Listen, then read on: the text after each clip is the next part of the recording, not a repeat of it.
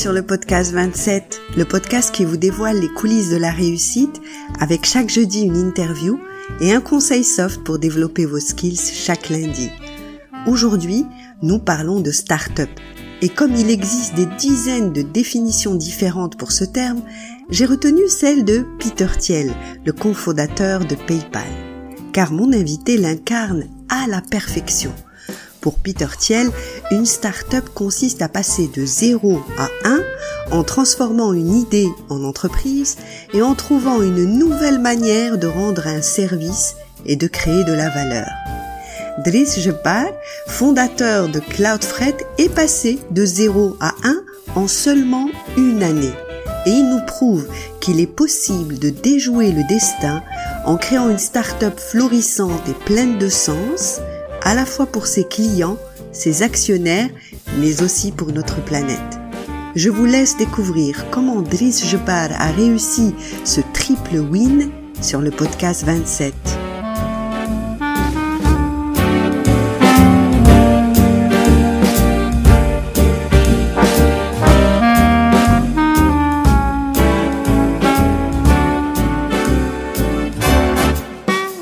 Monsieur Driss Jebbar, je suis ravie de vous accueillir à mon podcast et je vous remercie d'avoir accepté mon invitation. Je sais combien les agendas des start-upers sont full.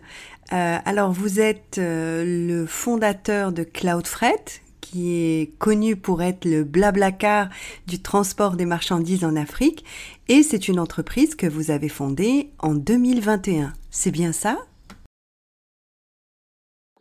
C'est ça, donc on a commencé en début 2021 à monter ces structures. Et en mai dernier, vous avez réussi à lever 1 million d'euros, ce qui porte la valorisation de Cloudfret à 20 millions d'euros. Donc c'est le rêve de, de tout start-upper, ça y est, vous avez réussi. Je ne sais pas si on peut qualifier ça de réussite. En tout cas, c'est un stade euh, important de la vie d'une startup. Et c'est un gage aussi de confiance que de lever des fonds parce que euh, derrière, c'est tout un travail euh, de, pour convaincre des investisseurs de mettre euh, un ticket dans une entreprise qui est très jeune quand même. Donc, euh, un an, un an, c'est pas suffisant en fait pour pouvoir convaincre. Je le redis euh, au Maroc, euh, c'est pas un peu la même euh, success story qu'aux États-Unis, en Europe. Et lever des fonds, c'est pas évident. Plusieurs milliers d'entrepreneurs marocains vont témoigner de cela et très très peu de startups marocaines arrivent à lever de tels montants. Donc, euh, nous, au bout d'un an, c'était un parcours quand même de, de combattant parce que euh, il fallait euh, déjà prouver que notre euh, solution était pérenne, qu'on allait dégager de la valeur sur le moyen long terme et, euh, et puis on, a, on a eu de la chance quand même d'avoir des investisseurs renommés autour de notre tour de table. Qu'est-ce que vous avez ressenti quand vous avez eu le go de ces investisseurs? Un soulagement. Euh, il faut savoir que pour une startup, euh, l'argent, c'est important, surtout pour une startup qui cherche une croissance accentuée. C'est-à-dire, on va euh, utiliser l'argent pour, euh, pour croître. Et quand on utilise l'argent, bah, on, est, euh, on est sur des phases quand même, ce qu'on peut appeler aux États-Unis euh, la vallée de la mort. C'est quoi la vallée de la mort? C'est que vous commencez en fait à vendre à des clients, vous voyez que votre solution elle marche très bien et vous galérez en fait à gérer ce succès. C'est-à-dire, euh, vous voyez en fait tellement de commandes, mais vous n'êtes pas assez staffé pour gérer ces commandes-là. Vous n'aviez pas prévu en fait une telle croissance et vous ne pouvez pas dire non, vous ne pouvez pas en tout cas euh, dire à tous ces clients qui croient en vous et qui euh, veulent en tout cas continuer à vous faire confiance, bah écoutez, on n'est pas prêt. Attendez un an jusqu'à ce qu'on ait assez d'argent pour recruter. Bah, c'est là où il faut en fait lever des fonds, c'est là où il faut aller chercher des investisseurs pour leur dire bah écoutez, on a une solution qui intéresse des clients entre les mains. On a besoin d'argent pour surmonter cette vallée de la mort. Et donc, euh, pour ne pas tomber euh, dans euh, le cas de figure où tombent beaucoup de startups, hein, c'est 90% des startups ferment leurs portes au bout d'un an. C'est malheureux, mais c'est la réalité en fait. Il y a peu de startups qui continuent l'aventure. Ce que vous dites, c'est quelque chose que j'entends très régulièrement dans, dans, mes interviews, à savoir que c'est vrai que on développe une énorme énergie pour atteindre la réussite, mais parfois certains ne planifient pas l'après-réussite et notamment la gestion de cette croissance qui peut être euh, un arrêt euh, définitif de, de l'entreprise si elle n'a pas eu lieu. Bah en tout cas, moi, ce cas de figure, je l'ai vécu, euh, mais je, je l'avais préparé. C'est-à-dire, on le dit en fait, et, c'est un conseil pour tous les, tous les start-upers, on lève pas des fonds quand on a besoin d'argent, mais quand on n'a pas besoin d'argent. C'est-à-dire, il faut pas attendre en fait qu'on ait le coteau sur la gorge pour aller chercher un investisseur, parce que déjà, il saurait euh, que vous avez vraiment besoin d'argent et il va vous déluer, donc il va aller chercher euh, le maximum en fait de pourcentage. Et deuxièmement, des fois c'est trop tard parce que vous allez peut-être euh, dissuader des clients qui attendaient, attendaient, attendaient au bout de six mois en fait que vous puissiez recruter pour que euh, vous honorez euh, ces, commandes. Et au bout de six mois, bah, vous n'avez pas euh, pu lever des fonds et le client a dit bon bah, je vais voir ailleurs. donc le plus sain, c'est de préparer en fait ce stade-là, c'est de dire bon je vais commencer maintenant. J'ai un business plan sur trois, cinq ans par exemple. Euh, voilà ce que je vais aller chercher. Et euh, pour chaque stade, voilà ce dont j'ai besoin en termes de, financement et de le chercher en amont, sachant que euh, un processus de levée de fonds, ah, il prend entre trois mois et neuf mois en moyenne. Donc c'est pas en attendant d'être vraiment en fait en, en, besoin de cash intense pour se dire bah, c'est le moment d'aller chercher de l'argent, mais non, il faut, il faut prévoir ça à l'avance, sachant que c'est une vieille mammouth quand même, quand on dit, hein, euh, cette communauté de financeurs. Euh, et donc, euh, voilà, il faut, il faut s'adapter aussi à cet écosystème et se dire, bon, je connais un peu la musique, je sais que j'aurais besoin de recruter tant de personnes ou bien j'aurais besoin d'investir dans tel ou tel outil j'ai besoin de telle ou telle somme, bah, comment aller la chercher bien avant que euh, je sois asphyxié? Depuis la crise qu'a engendré euh, le Covid, on parle beaucoup d'incertitude, de savoir gérer cette incertitude.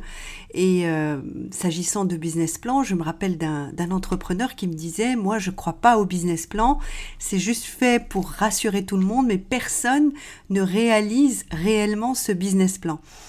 Et euh, comment on fait pour euh, justement prévoir, euh, quantifier, se projeter dans, dans un marché qui est nouveau, dans un produit aussi qui est totalement nouveau? Comment est-ce qu'on procède dans ces cas-là? Comment on fait donc pour, pour être dans des certitudes alors que dans cette phase-là de démarrage d'une entreprise, on est au, au top de l'incertitude, non? Je, je, pense qu'il y a plusieurs questions dans votre question, mais euh, je, vais, euh, je vais plutôt en fait aborder un sujet. On parle en fait de management des risques. On parle de, de start-up et ces deux éléments, je dirais, qui sont euh, contradictoirement euh, opposés. C'est-à-dire, on n'est pas dans un cas de figure où c'est une, entreprise euh, installée, euh, une entreprise euh, qui est staffée, une entreprise qui est stable et qui va faire une analyse de risque sur un marché qui est plus ou moins, je dirais, un peu conventionné. une startup de nature, elle va proposer une solution qui va déstabiliser un marché et donc euh, qui vient dans un environnement, elle est nourrie en fait de cette incertitude. Une startup doit être nourrie de cette incertitude et doit, euh, doit, comme on dit, euh, jouer avec le feu. C'est ce qui ce qui fait en fait qu'une startup, moi je, je, le dis, je suis pas le premier. Là où il n'y a pas de risque, il n'y a pas d'opportunité. Et c'est ce qui s'applique en fait aux startups. Contrairement à une société où je suis d'accord, hein, il faut peut-être même un pôle en fait euh, sécurité, risque, euh, management, euh, parce que c'est un c'est un secteur qui est conventionné, on peut maîtriser plus ou moins, en tout cas prédire les risques. Mais pour une startup, moi personnellement, en parlant de mon cas de figure, bah, j'ai pas de, de, de, de j'ai pas en tout cas de d'exemple de solutions qui ont avant moi euh, fait la même chose, par exemple, ou qui m'ont tracé le terrain, ou qui ont éduqué le marché pour moi. C'est-à-dire, moi, je me lance pour éduquer ce marché-là. Je me lance sur un terrain nouveau. Et je me lance sur cet aspect de dire, bah, je vais euh, aller euh, droit dans l'incertain. Et ça me plaît. C'est dans mon, c'est dans mon ADN euh, de dire, bah, bon, euh, j'ai jamais planifié quelque chose dans ma vie, donc ça tombe bien. Euh, là, j'ai une boîte, euh, je, vais, je vais foncer je dois avoir une seule qualité, c'est la résilience. Et si je peux rajouter une autre, c'est de s'adapter au, au, changement. Nous, on a créé cette entreprise plein milieu Covid. Donc, euh, vous voyez déjà que c'est euh, c'est pas simple. Euh, mais euh, au contraire, c'était une aubaine pour nous parce que ça a quand même accéléré notre, notre croissance et notre acquisition client. Euh, je, cite un exemple. Donc nous, on est une société, euh, une startup, ça reste une société, qui euh, organise le transport pour euh, des entreprises et qui les connecte avec des transporteurs. Bah, avant la crise Covid, il faut savoir que toute entreprise classique de transport était obligé d'aller voir un chargeur, donc un client, une entreprise, en face-to-face, dans leur bureau, pour leur dire, bah, écoutez, moi, j'ai tant de camions, je peux transporter votre marchandise. Bah, et ben, du jour au lendemain, suite au Covid, bah, ces entreprises, ils ont changé de façon de travailler. Ils n'avaient même plus le choix de, euh, de faire en fait des points euh, à distance. Et ça, c'était une aubaine pour nous. C'est-à-dire, au lieu de se déplacer, euh, bah, en tout cas embaucher des commerciaux avec des véhicules de fonction ou payer en fait les frais de, déplacement pour qu'ils fassent une réunion par jour ou deux, bah, suite en fait à ce boom, je dirais en fait des points, des visioconférences et tout, bah, on peut faire 10 voire 20 rendez-vous par jour avec des clients. Et ça, c'est un simple exemple. Et il y en a d'autres. Donc, là où il y a des risques, il y a des opportunités. C'est là où, en fait, où, nous, en fait, on se nourrit, c'est notre ADN. Et euh, une startup qui, euh, qui commence un peu à passer euh, énormément de temps à écrire sur un bout de papier, voilà, euh, la matrice de management de risque, bah, je pense qu'il se trompe en fait de business. Oui, c'est vrai qu'à un certain moment, il faut arrêter de planifier ce qu'on va planifier, qu'on va présenter. D'ailleurs, euh, Jeff Bezos, euh, dès 2019, a interdit les présentations PowerPoint à ses équipes. Ça doit avoir euh, une, raison. Alors, pour revenir à, ce, que, nous disions, finalement, on peut dire qu'il y avait une espèce d'alignement de planètes vous concernant, puisque avec cette crise du Covid, les problématiques de transport sont devenues encore plus présentes. Et puis, euh, euh, il y a aussi euh, cet engouement vertueux pour protéger notre planète. Et, vous, vous arrivez avec CloudFreight pour, pour proposer euh, d'optimiser les, les, retours à vide de ces camions, qui est euh, une solution vraiment parfaite pour réduire l'empreinte carbone de ces transports de marchandises. Donc, euh, les, les, planètes étaient alignées pour vous, Sidris je, je, je, pense que c'est une très belle transition. Il faut savoir que en Silicon Valley, c'est quand même un peu la terre d'innovation dans le monde. Euh, les trois critères les plus importants euh, pour juger de, de, de, la réussite en fait d'une startup, le premier, je vais citer qu'un seul, et il se place en premier euh sur le plan, premier plan, c'est le time to market.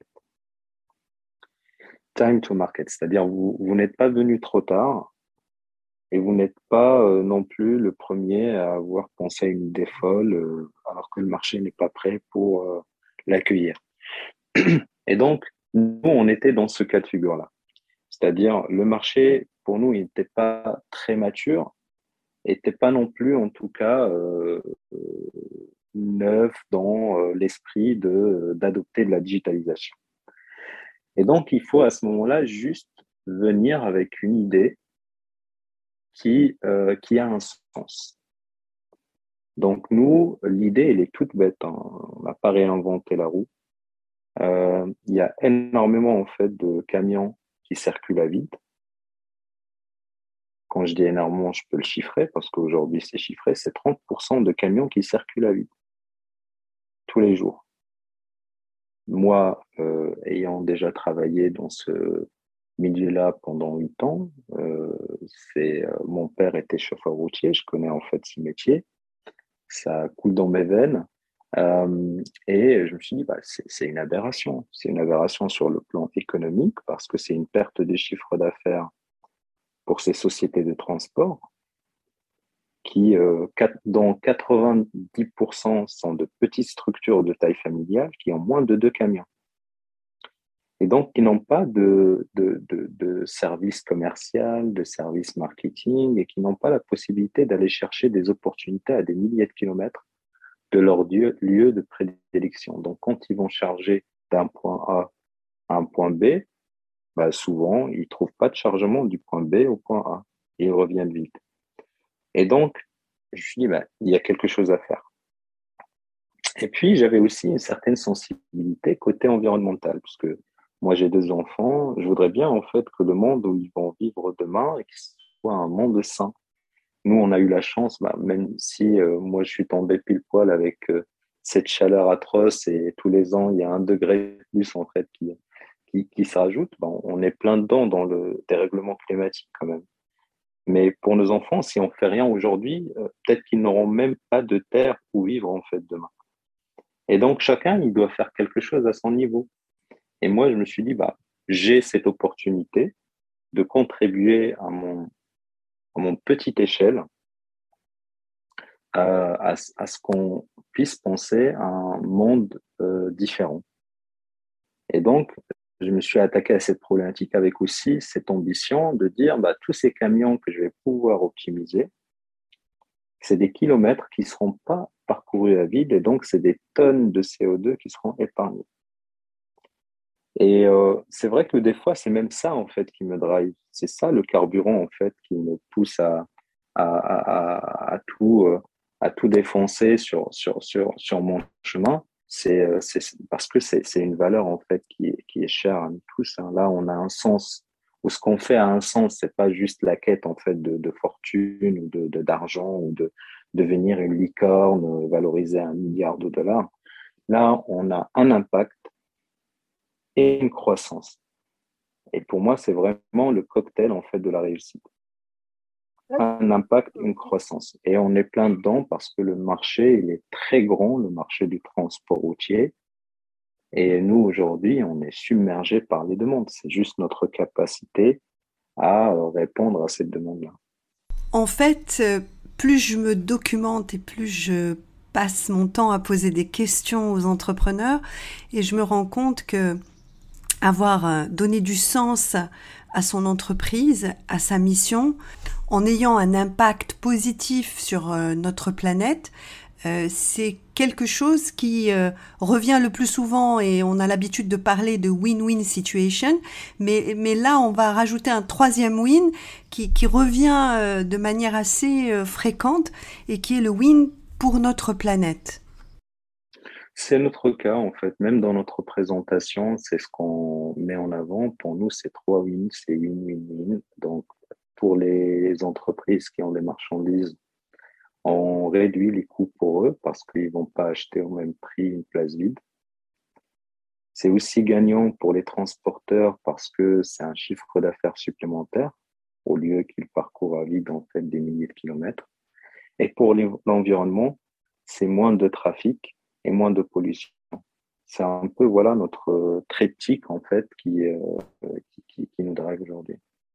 Alors, à 16 ans, Sidris, vous étiez déjà indépendant financièrement et vous, je, voudrais qu'on parle un peu de cette partie-là de votre vie parce que trop de fois, j'ai entendu non, mais moi, je peux pas me lancer, je peux pas devenir entrepreneur parce que pour réussir, il faut euh, avoir une famille qui a des relations, avoir de l'argent.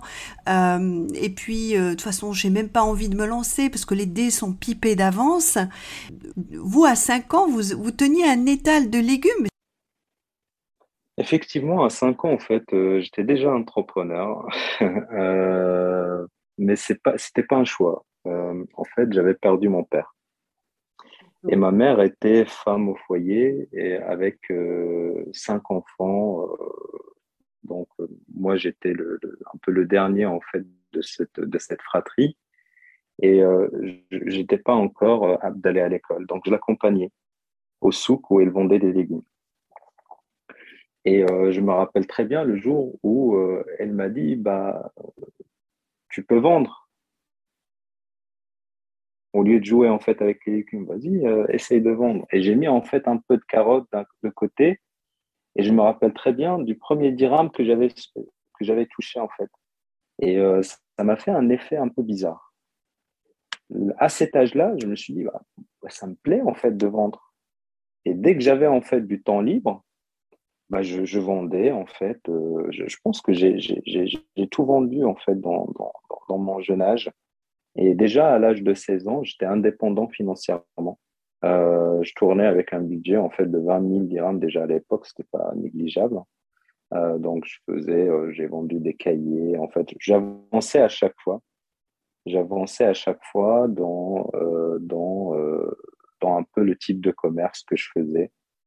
Et donc après, j'ai eu la chance, bien sûr, aussi de poursuivre un parcours intéressant académique. Donc et je me suis dit, bon, euh, l'entrepreneuriat, c'est pas tout de suite. Il va falloir aussi euh, que de, de, faire en fait des dons un peu dans, dans le management, de travailler dans une structure classique, de, de s'adapter aussi à cet environnement de travail. Donc, j'ai passé huit ans dans des grosses boîtes quand même du CAC 40 en France. Et, euh, et j'ai pu, euh, j'ai pu en tout cas acquérir toutes les compétences qui aujourd'hui me permettent de, driver cette entreprise. Mais personne en fait ne prédisait, si je peux revenir en fait sur mon parcours, mais personne ne prédisait que j'allais en tout cas avoir ce parcours-là, parce que je suis né en fait dans un quartier populaire à Casablanca, c'est euh, dans une famille, euh, on peut dire pauvre. Hein, je ne vais pas jouer le jeu de modeste. Dans une famille pauvre. Euh, moi, ma mère, en fait, elle avait euh, elle a eu une retraite de 1000 dirhams avec cinq enfants. Et donc, si elle n'était pas combattante, s'il ne sortait pas, en fait, euh, travailler à cette époque-là, je pense que moi et mes frères, on n'aurait pas pu survivre, en fait, à cette situation-là. Et donc, euh, c'est pas, je, je sais pas que j'ai commencé de zéro. C'est s'il y a moins zéro, euh, je pense que ça s'applique un peu à ma situation. Mais euh, ça m'a jamais euh, dissuadé pour la simple raison, c'est que je voyais en fait ma mère qui n'avait pas du tout de, de compétences, en tout cas, elle était femme au foyer. Donc, euh, et elle s'est dit bon, bah, du jour au lendemain, il n'y a plus le papa, faire avec. Hein. Je ne veux pas rester ici à attendre que quelqu'un m'apporte à manger. Je vais sortir et je vais euh, chercher euh, à manger à mes enfants. Et, et ça, moi-même, en étant petit, ça m'a beaucoup touché. Je me suis dit, bah, si ma mère a pu le faire, pourquoi pas moi? Et en fait, sans faire de, psychologie de comptoir, mais quand même, euh, votre mère vous a donc euh, montré que dans la vie, il fallait se débrouiller, qu'il fallait créer, qu'il fallait entreprendre, même avec de petits moyens, qu'il fallait savoir prendre des risques. Et de l'autre côté, euh, votre, votre père, lui, était euh, chauffeur routier. Donc vous, euh, entre, vous êtes entre les deux et vous avez créé une entreprise qui optimise euh, les retours à vide du transport de marchandises. Et ça, c'est quand même incroyable. Bah, je pense que c'est un peu le, c'est un peu euh, quand même le, le, le, sort et puis le destin en calcul. Moi, c'est des années après en fait que que, que ce lien s'est imposé naturellement, mais dans mon parcours, euh, moi j'ai suivi en fait euh, euh, un parcours d'ingénieur. Euh, J'allais pas, en tout cas où je pensais pas, un jour revenir au métier de mon père. Donc pour moi, je, pense que c'est des fois on choisit pas.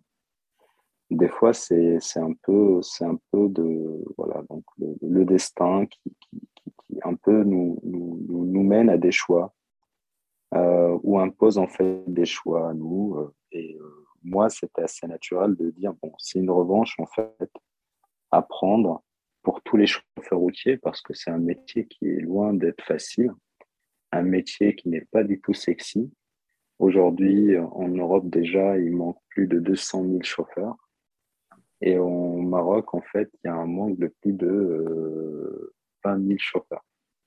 Donc c'est un métier qui est pénible. C'est un métier, moi, mon père, des fois, c'est passer des jours, en fait. On ne le voyait pas parce que il vivait un peu dans son camion. Ouais. Quand il prend la route, euh, bah, c'est le quotidien de tous les chauffeurs. Ah, ils ont des enfants, mais ils peuvent euh, les voir que euh, entre 10, 15 jours, en fait, après 10, 15 jours. Parce que la plupart du temps, ils sont dans leur camion, ils préparent à manger dans leur camion, ils vivent dans leur camion, ils sont. Donc, c'est, c'est, nous, en fait, en, en ayant cette, cette ambition d'optimiser les retours à vide, en quelque sorte, c'est d'écourter ce temps-là d'attente. Parce que des fois, ils attendent 4, 5 jours jusqu'à ce qu'ils trouvent un chargement pour revenir en fait, par exemple au Maroc, pour revenir un peu euh, près de, chez eux pour voir leurs enfants et profiter aussi de leur vie. Je pense que moi, en tout cas, euh, après un peu de recul, hein, euh, c'est de dire, bah, je suis très fier quand même de ce qu'on a accompli. Ça, me, ça, ça me fait un peu chaud au cœur quand je vois des chauffeurs qui disent bah, merci ça donne du sens en ce qu'on fait. Euh, des transporteurs aussi qui disent bah, on était quand même dans une situation compliquée parce que c'est un secteur qui euh, où les transporteurs ils font 2%, 3% de marge. Donc les marges sont très serrées. Et euh, les retours à vide, c'est ce qui complique la situation parce qu'ils vont payer des charges sans pour autant voir les couleurs de l'argent en fait de ces kilomètres-là. Et donc, euh, ouais, c'est vraiment, en fait, c'est un mélange, euh, je dirais, de, de, de, de, valeurs, de, de richesses partagées, de d'opportunités de c'est c'est quelque chose en fait qui nous rend euh, qui nous rend fiers de, de ce qu'on a accompli c'est vrai que donner du sens à ce que l'on fait, ça n'a jamais été aussi important, ça n'a jamais pris autant de place dans la vie d'un entrepreneur. Je voudrais qu'on revienne à votre parcours. Vous êtes lauréat de, donc de l'école euh, euh, d'ingénieur de Mohamedia. Quand j'ai interviewé le, professeur euh, Rachid Yazami, il me disait que les ingénieurs devaient devenir des entrepreneurs, devaient apprendre à être commercial par exemple.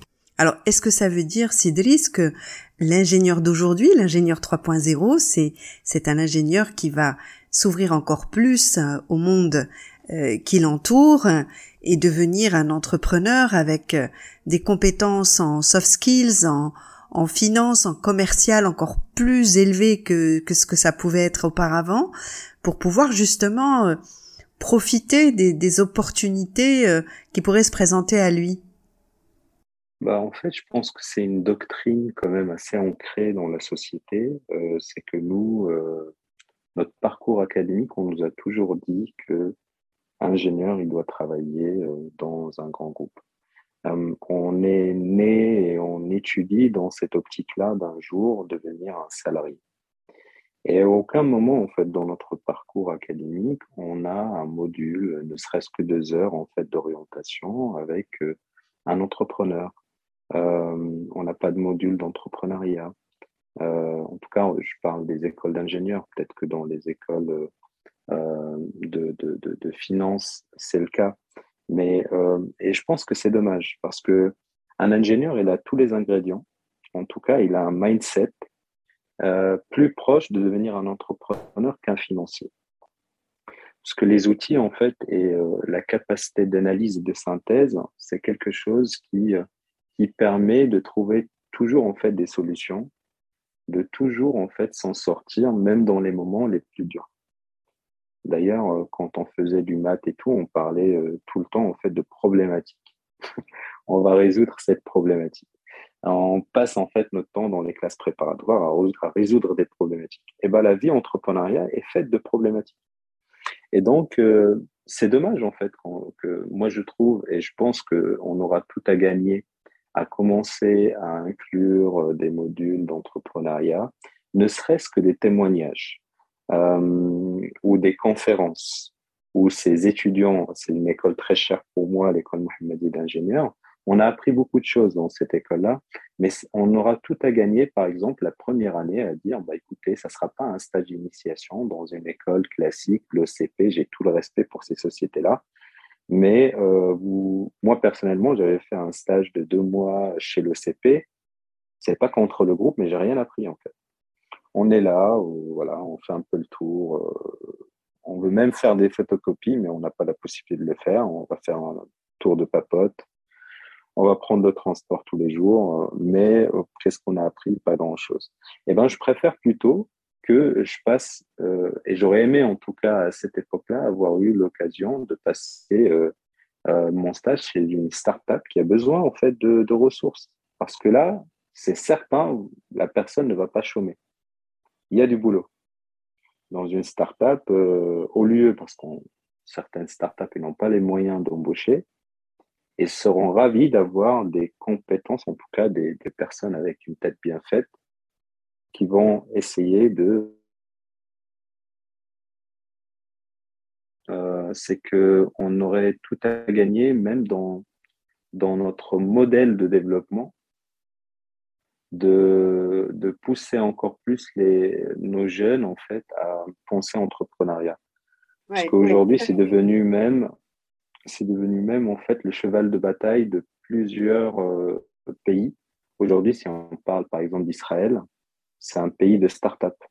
C'est vrai que on a tendance à marketer l'image de l'entrepreneur qui a du succès, qui enchaîne les réussites les unes après les autres, et ça a l'air d'être effortless, hein, vraiment sans effort, alors qu'en réalité, un entrepreneur, c'est peut-être quelqu'un qui se sent plus libre, mais en tout cas, c'est quelqu'un qui doit gérer la pression parce que il doit euh, satisfaire euh, ses actionnaires, son banquier, euh, ses collaborateurs, ses clients. Il doit aussi pouvoir contrer et anticiper sur la concurrence.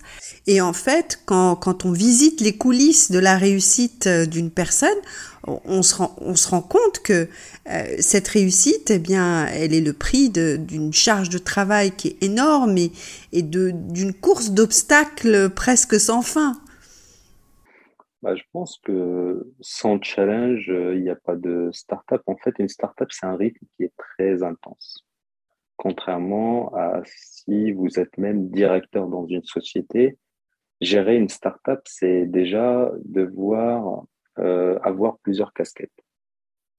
Parce que vous n'avez pas les moyens de recruter plusieurs ressources, vous n'avez pas les moyens de se staffer en conséquence, et donc vous êtes obligé en même temps d'avancer et d'apprendre sur des métiers qui ne sont pas euh, vos métiers de base. Par exemple, un CEO, au départ, il doit être marketeur, il doit être commercial, il doit être, euh, il doit suivre aussi les opérations, il doit aller chercher des fonds, il doit, en fait, il doit être multicasquette. Et déjà ça, pour une personne, ça peut être un burn-out en fait assuré, si, euh, si la personne n'est pas vraiment résiliente. Et la première qualité, c'est ça, c'est qu'il faut avoir un, voilà, un mindset en fait de, de, de, de guerrier pour dire, bon, c'est une période où il faut rester euh, solide, avant que les choses ne se tassent et avant que euh, puisse avoir les ressources pour euh, commencer à déléguer, pour commencer à staffer en conséquence et euh, créer une organisation autonome.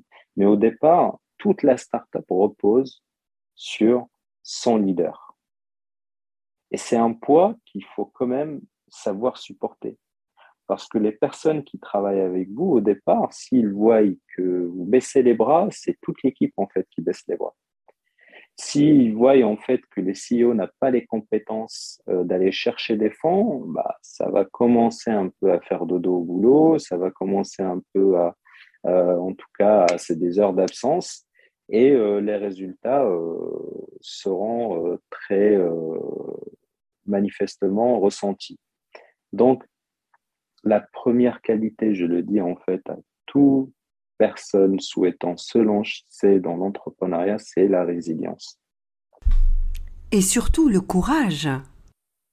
Bah, le courage, je pense, la résilience, le courage, oui, effectivement, on ne peut pas les dissocier. Après, le courage, la première chose, c'est de se lancer dans le vide. Une startup, c'est de se lancer dans le vide. Euh, c'est de se dire, bon, ça peut marcher et 90%, euh, ça va se cracher. Est-ce que vous êtes capable de d'avancer avec cette hypothèse que vous avez même pas 10%, hein, c'est, des fois c'est 1% de chance que votre startup puisse euh, perdurer et qu'elle puisse euh, réussir?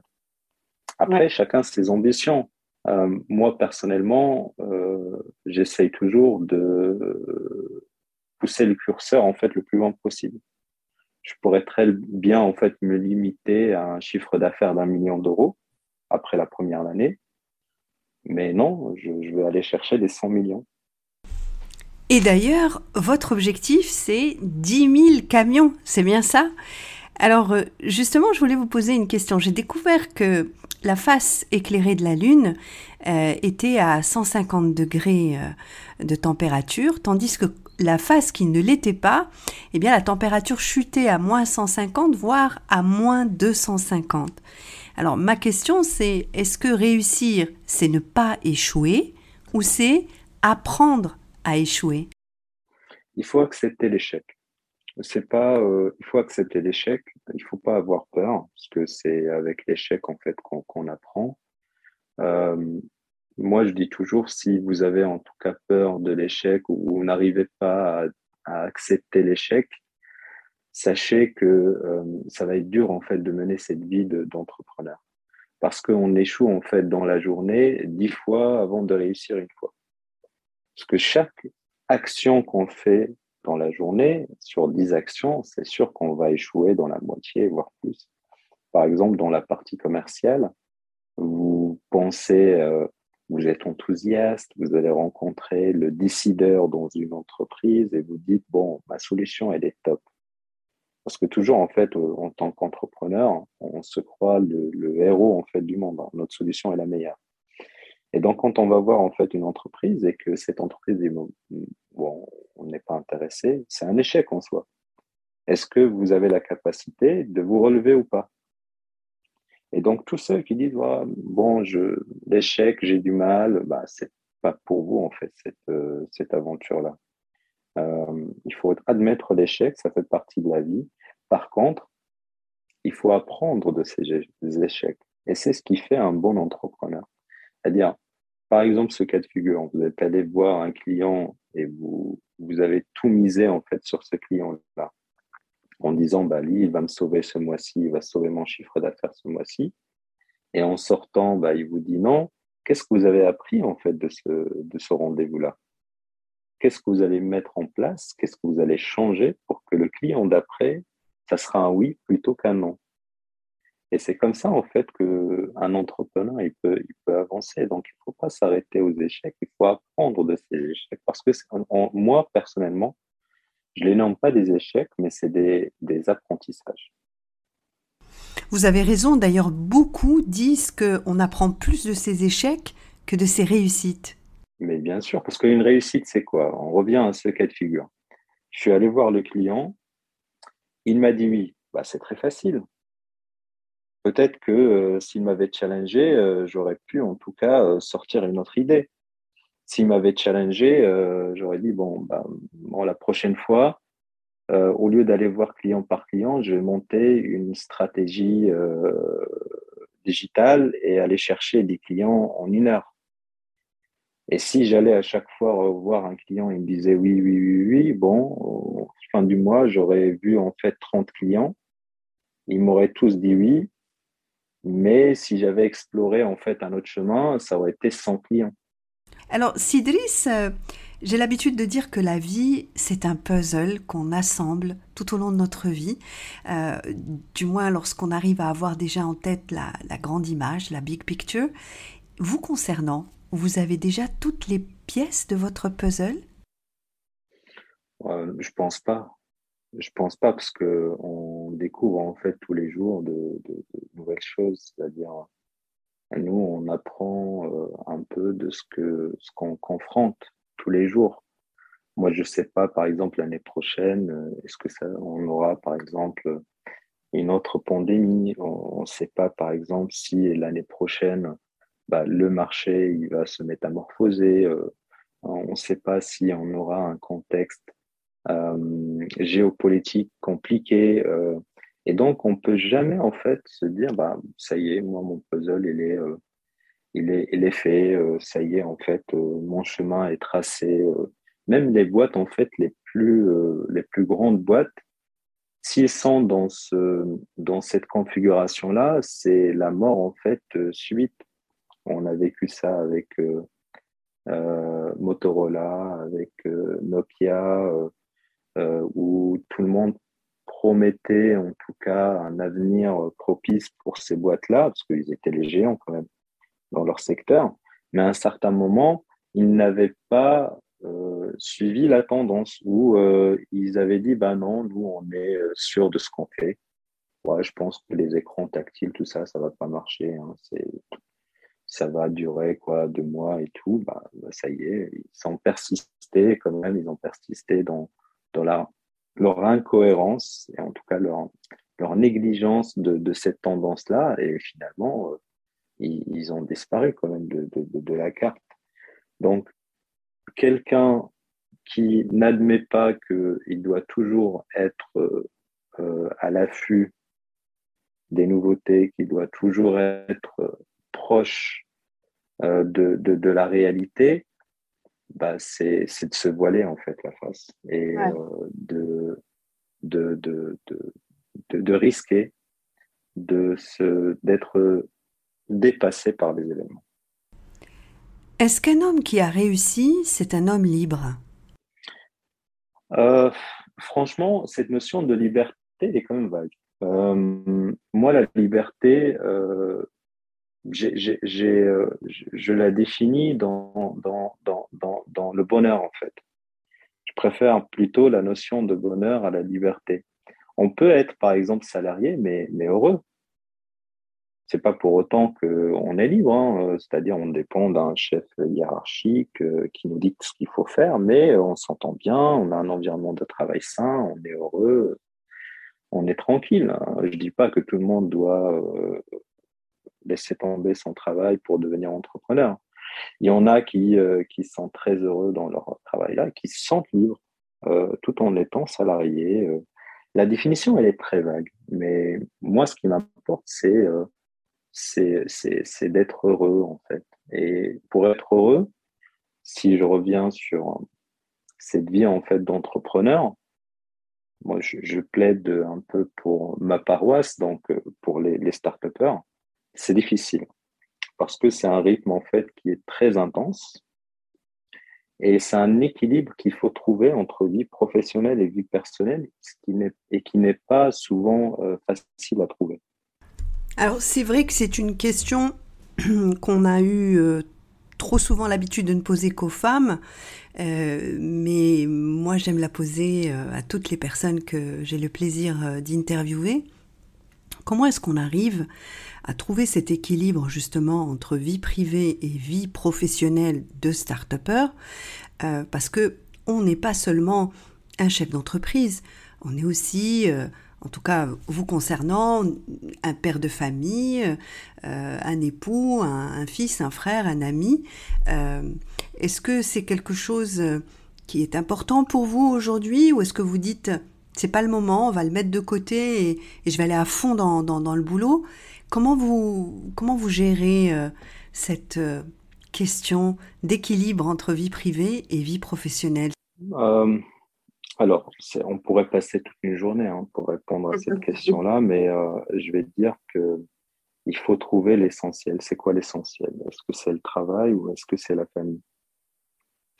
Euh, Moi, j'ai déjà choisi. Hein. Euh, c'est ma famille. Donc, euh, quand j'ai un choix à faire dans la vie, euh, je vais toujours en fait peser ça, mettre dans la balance. Est-ce que si je fais ça, ça va prendre de ma vie personnelle et du coup, euh, j'aurai moins de temps, par exemple, à passer avec mes enfants, j'aurai moins de temps à passer avec mon épouse, à créer euh, un environnement sain aussi pour ma petite famille? Euh, Est-ce que ça va m'apporter grand-chose euh, au niveau du travail? Donc, il y a toujours en fait ce, ce dilemme. Et, euh, et il faut partir de ce constat-là. C'est le choix. Si vous avez un choix à faire, est-ce que vous choisissez entre votre famille ou votre projet? Bah, si vous répondez à cette question très tôt, bah, vous avez tout gagné parce que ça va en fait vous, euh, ça va vous, ça va créer en fait un, environnement ou un mindset en fait qui vous permet de prendre rapidement les décisions. Une décision arrive, ok, je la prends, ça va prendre de mon temps perso, ça va porter à mon projet ou non, et vous arbitrez assez facilement. Par exemple, aujourd'hui, dire non, c'est une qualité, hein, mais personnes euh, ont du mal à dire non. Moi, j'ai pas de mal en fait à dire non, même à des à des à des projets euh, euh, intéressants si je pense que ça va nuire, par exemple, à cet équilibre-là. Je dis non, bien sûr, en expliquant, mais c'est important de dire, de, de, en tout cas, de dire, bah, dans tous les cas, il n'y a pas assez d'heures de travail dans la journée et on ne peut pas faire plaisir à tout le monde. Et on ne peut pas tout faire. Et donc, je, je vais, c'est pas pour fixer des heures. Hein. Aujourd'hui, euh, bon, j'ai bien sûr des heures de malade en fait de travail. Hein. Je me réveille le matin à 6 heures pour m'occuper de mes enfants. Euh, je commence à lire mes, mails très tôt. Euh, le soir, je dois passer un petit peu de temps avec mes enfants, mais la journée, en tout cas, le travail ne termine pas. Donc, dès lors qu'ils font dodo, bah, moi, je reprends un peu à revoir mes mails.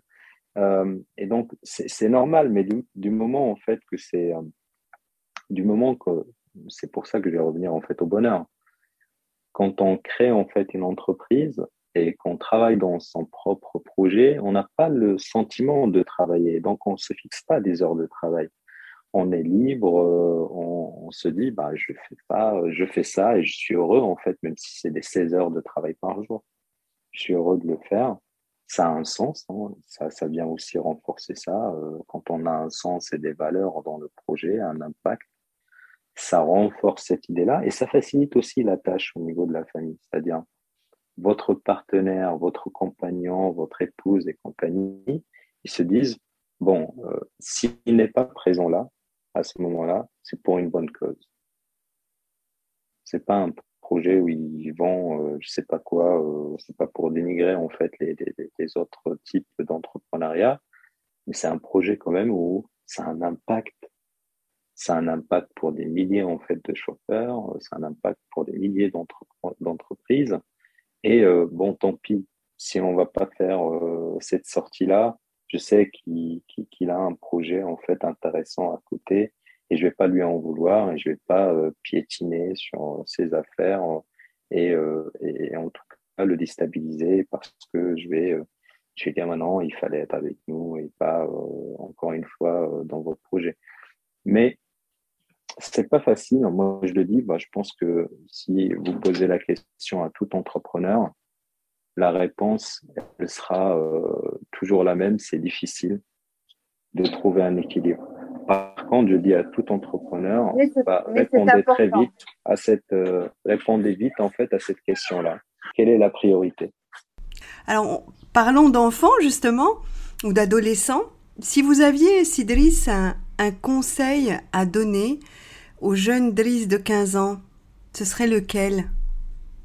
Franchement, je vais lui dire bravo. Bravo, pourquoi? Parce que je suis né dans un milieu qui est quand même difficile. Euh, et c'est pas évident. Moi, je je pense les gens qui, qui, peuvent écouter et qui sont nés dans des quartiers difficiles comme ça, bah, il y a, je pense, c'est 0,1% en fait. Peut-être, hein, voire moins de, de, population qui arrive quand même à sortir la tête de l'eau. Et euh, bah, je lui dis bravo parce que il a tenu bon. Bravo parce que il a pu euh, rendre fier sa maman. Bravo parce que il donne l'exemple à d'autres jeunes euh, de ces quartiers-là pour qu'ils croient aussi dans leurs rêves. Et bravo parce qu'il continue à persister et, à, faire euh, en sorte de, de, réaliser euh, le rêve de milliers, voire des millions d'enfants, de sortir de ces quartiers-là difficiles et de se dire bon, bon c'est pas parce qu'on est qu'on est pauvre, c'est pas parce qu'on est issu d'une famille pauvre qu'on peut pas y arriver. Si on peut y arriver, regardez Drijabar, elle est passée de moins 0 à 20 millions de dollars pour sa société. Sur papier, c'est un milliardaire issu de Sveta. C'est vraiment un beau slogan, le milliardaire de Sveta. Surtout que après ce, moment qu'on a passé ensemble, euh, nous savons qu'il y a bien plus que cela. Il y a des valeurs, il y a du sens, il y a beaucoup de générosité et aussi euh, beaucoup de réflexion euh, sur euh, votre réussite et sur euh, et sur l'orientation que vous souhaitez lui donner pour vous, votre famille et pour notre terre aussi. Et donc moi aussi, je vous dis un, grand bravo et un énorme merci, Idriss. Moi, je vous remercie parce que c'est vrai que j'ai pas l'habitude d'avoir d'échanges comme ça parce que c'est souvent en fait axé travail et c'est rare en fait que je parle de moi, de mon parcours. Donc merci parce que c'est des souvenirs quand même en fait qui, qui ont été ravivés. Donc, euh, et puis euh, j'espère aussi la réussite pour votre projet parce que c'est quelque chose de noble aussi ce que vous faites. Et je pense que c'est euh, c'est comme ça qu'on pourrait donner l'exemple à des, à des milliers en fait de jeunes qui cherchent peut-être un exemple, c'est pas forcément un idole, mais un exemple qui a pu qui a pu percer ou qui a pu euh, apporter quelque chose à la société. Moi, en tout cas, en ce qui me concerne, je suis au tout début en fait de cette aventure-là et, et ça me fera plaisir en tout cas de suivre la vôtre.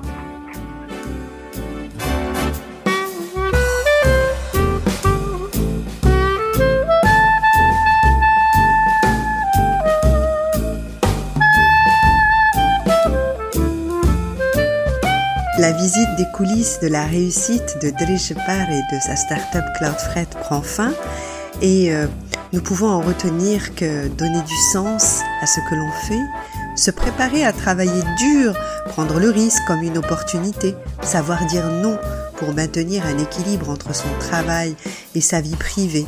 En fait, Driss Jepar vous a certainement apporté de nombreuses clés N'hésitez pas à écrire en commentaire de ce podcast celles qui vous ont le plus marqué.